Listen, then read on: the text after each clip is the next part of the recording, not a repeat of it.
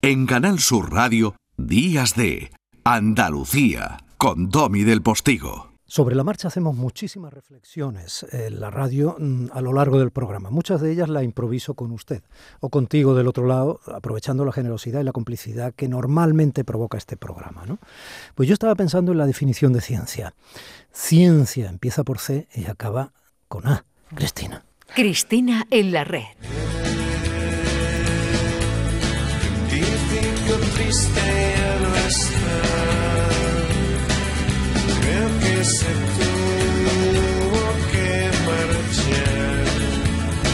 Carlos, esto es astromúsica. Suena bien, suena muy bien. Bueno, Cristina, ¿nos presentas a quién es tan generoso decir que esto suena bien? Hoy vamos a hablar, que ya había ganas, ¿eh? porque ya hacía mucho tiempo que tú y yo no traíamos a un científico a esta casa. Que me ibas a decir, ya hacía tiempo que tú y yo no teníamos ganas. Iba a poner una canción a Rocío Jurado.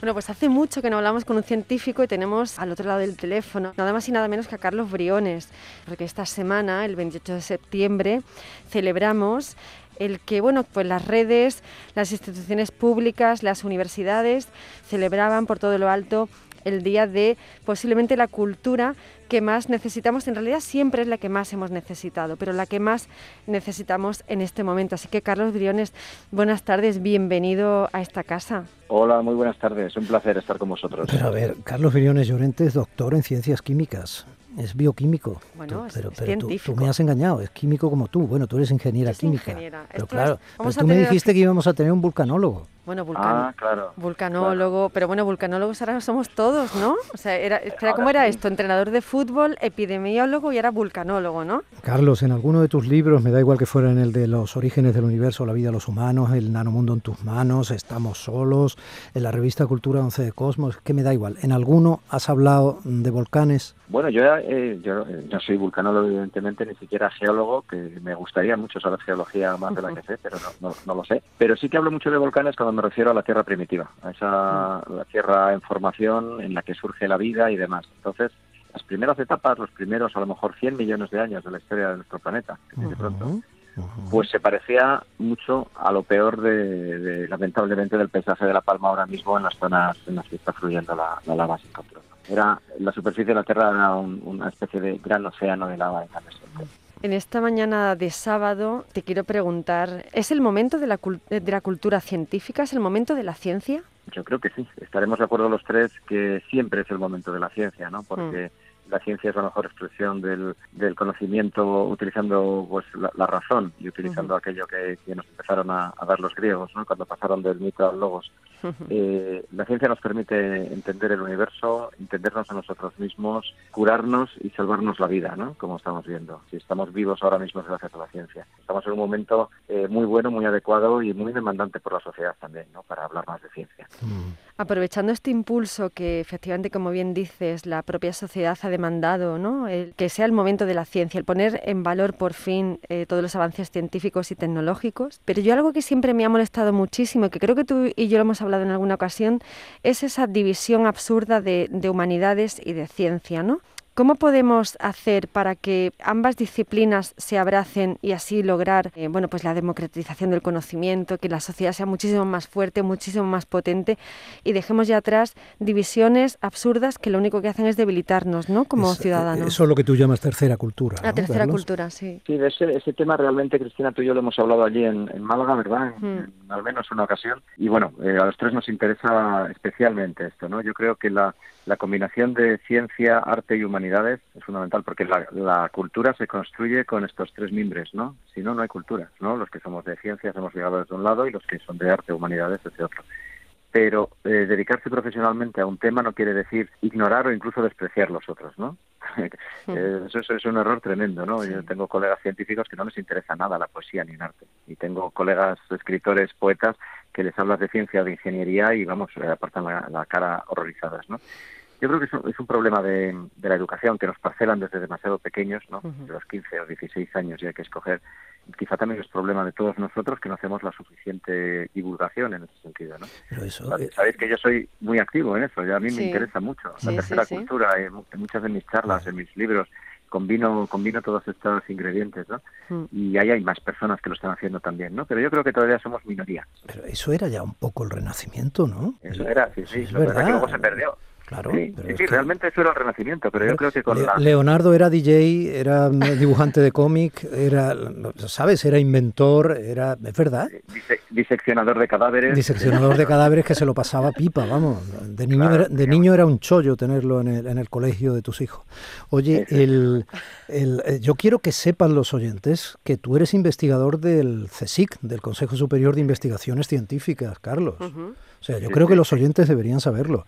Que trabajas en el Centro de Astrobiología, en ese centro mixto que hay del CSI, el Instituto Nacional de Técnica Aeroespacial. Y quiero que sepan que diriges desde hace ya bastantes años un grupo que ha estado investigando y sigue haciéndolo sobre el origen y la evolución temprana de la vida. Los virus de RNA, por ejemplo, ¿no? Ese filamento genético que es el, el primigenio, digamos, el menos complejo, pero al mismo tiempo determinante. ¿Cómo es posible que en un filamento RNA esté la muerte de tantos seres humanos y al mismo tiempo el origen de la vida?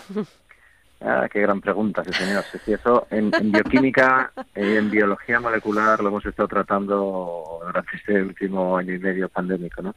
Realmente el RNA, y me lo habéis escuchado en muchas charlas, está en la base de la vida, o sea, al principio probablemente antes de que existiera el, DNA o ADN, vamos a decirlo en español, antes del ADN, pues lo que había probablemente era ARN, luego ARN proteínas y luego ADN ARN proteínas. Eso es lo que estimamos que ocurrió hace unos 3.900 millones de años. Fíjate que atrás. Sí, recuerdo y afino, el, virus del coronavirus SARS-CoV-2 es de ARN. Y eso es, el, ARN sigue estando en la biosfera y hay muchos virus que tienen genoma de ARN. Y el SARS-CoV-2 es uno de esos. El de la gripe es otro, el del SIDA es otro, el de la hepatitis C es otro. Pues bueno, el SARS-CoV-2 es, como bien decías, es una cadena de 30.000 letras aproximadamente de ARN que nos ha complicado muchísimo la vida, ¿no? Pero algunos investigadores pues han sido capaces de, utilizando el ARN, otras moléculas de ARN, diseñar vacunas, vacunas novedosas que no se habían eh, utilizado antes nunca en ninguna infección, para ninguna epidemia ni pandemia, y que han permitido tener en tiempo récord, en, en 11 meses, o menos de 11 meses desde el descubrimiento del patógeno, eh, estaría vacunando a la población mundial, ¿no? Entonces el ARN nos mata y el ARN nos cura, si lo quieres ver. Una de las cosas que, o de los aspectos que más eh, me llamó a mí la atención después del confinamiento, ¿no? durante la pandemia en la que seguimos, ¿no? es cómo el lenguaje científico se incorporó a lo cotidiano, ¿no? a la rutina. Eso ha tenido una parte buena porque ha permitido que bueno, pues, eh, cualquier persona se aproxime a la ciencia sin prejuicios, ¿no? Con, o con inquietud para conocer y para ampliar o para saber, ¿no? Pero después esta cosa que hemos dicho antes medio en broma, medio en serio, de antes había un entrenador, eh, después un epidemiólogo y ahora vulcanólogos, ¿no? ¿Cómo podemos combatir eh, tanto ruido, este afán tan extraño que tenemos de, cambiarnos la piel continuamente eh, desde el ámbito de quien debe informar, ¿no? Supuestamente, y no desinformar? Pues sí, esa es una buena apreciación también. Realmente eh, quienes más aparecen en cuanto a tiempo ¿no? En, los medios de comunicación a veces son opinadores o tertulianos que, bueno, también su, su papel, ¿no? Hablar de todo, ¿no? Pero claro, eso no nos hace expertos en nada probablemente, ¿no? Durante la pandemia hemos tenido también intervenciones de virólogos, de personas con mucho conocimiento del CSIC, del Instituto Salud Carlos III, de universidades, de hospitales, que ponían sentido común, ¿no? Pero sí que es cierto que ha habido mucho ruido mediático y, bueno, había opinadores que, que, como bien dices, Cristina, eh, rápidamente hicieron una especie de máster en virología, ¿no? Que luego, además, era en epidemiología y además en inmunología para explicar las vacunas, ¿no? Esos ya son vulcanólogos y ahora oceanógrafos, ¿no? Pero bueno, han tenido unos meses muy intensos, ¿no? Lo que a muchos nos lleva 20 años aprender, ellos lo, han aprendido en pocas semanas. Y realmente lo malo es que como no hay tanta cultura científica, y ahí va la respuesta a mi pregunta, yo creo que ese es el problema, falta de cultura científica en la sociedad. Y de hecho por eso estamos hablando en este programa precisamente, ¿no? Estamos hablando del Día de la Cultura Científica y de la necesidad de esa cultura. Pues en ausencia de cultura científica en la sociedad, muchas personas tienen el mismo valor eh, cuando habla un opinador que de esto no sabe nada a cuando habla Luis Enjuanes, que es un virologo que más sabe de coronavirus del mundo, ¿no? Entonces, bueno, hay que el pensamiento crítico y la cultura científica hay que intentar inocularlos, hablando científicamente, en la población para que no se dejen o nos dejemos engañar. Astromúsica. Vine hasta el mar con la noche en la mira, mis lentes de cerca, mi guitarra rota, con una hoja en blanco que en blanco quedaría intacta la noche no.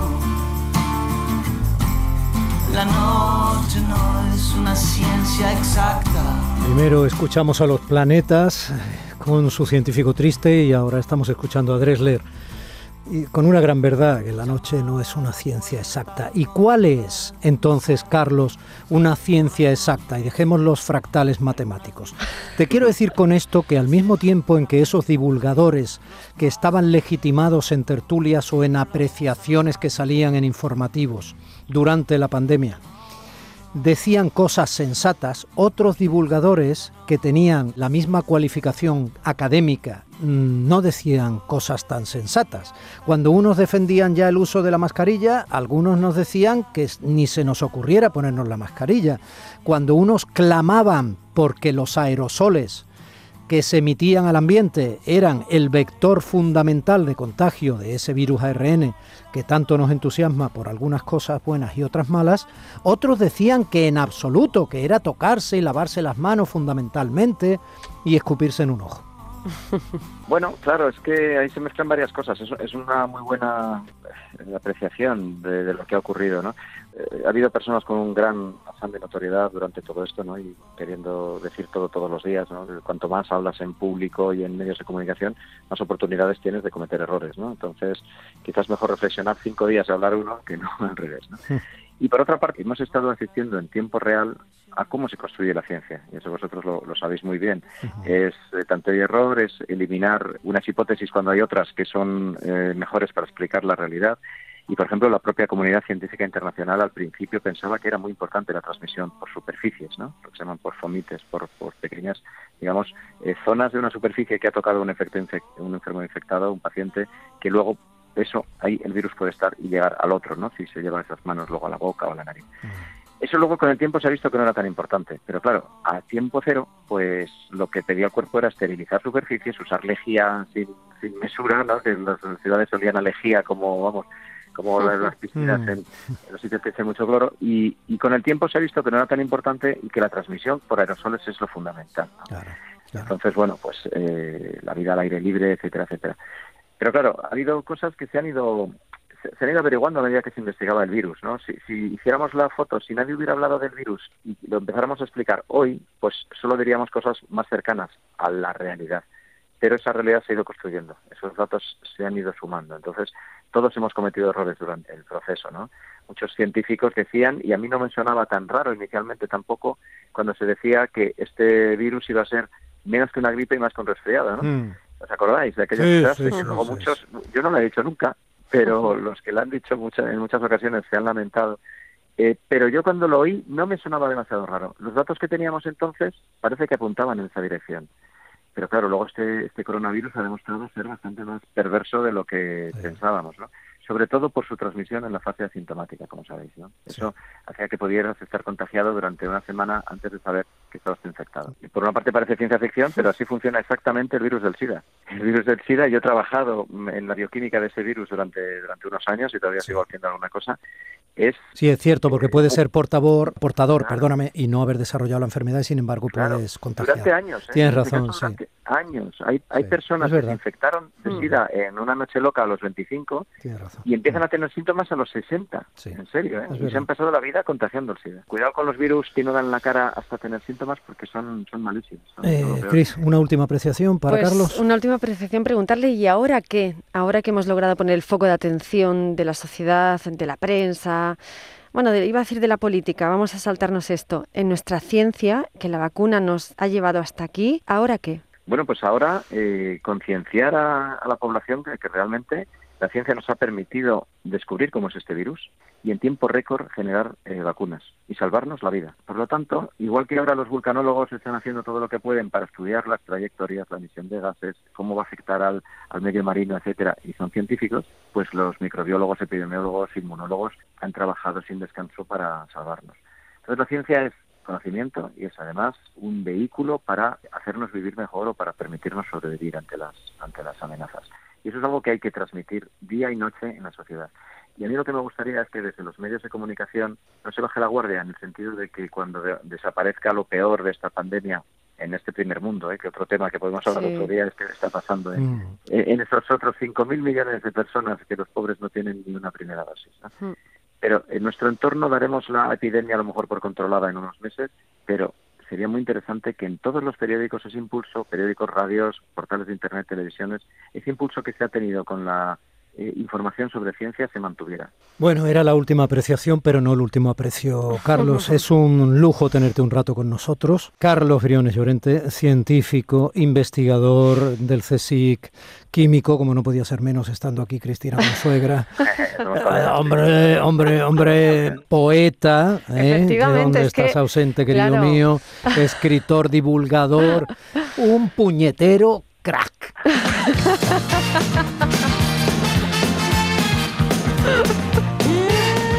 Y hablar con él ha sido como caminar por el sol. Una Cristina. suerte, una de esas suertes que tenemos a veces. Sí, Un sí, sí. besito, ¿no? Un besito o dos. Bueno, eh, un abrazo muy fuerte, muy grande, Carlos. Muchas gracias, ha sido un placer también para mí hablar con vosotros, aunque haya sido en la distancia, pero bueno, volveremos a encontrarnos. cara a cara. Efectivamente, ya lo haremos, ya lo haremos posible. Cuídate mucho. Claro que sí. Cuídate, un fuerte abrazo. gracias. mismo. Un abrazo. Gran abrazo. Cuidaos, cuidaos, un abrazo.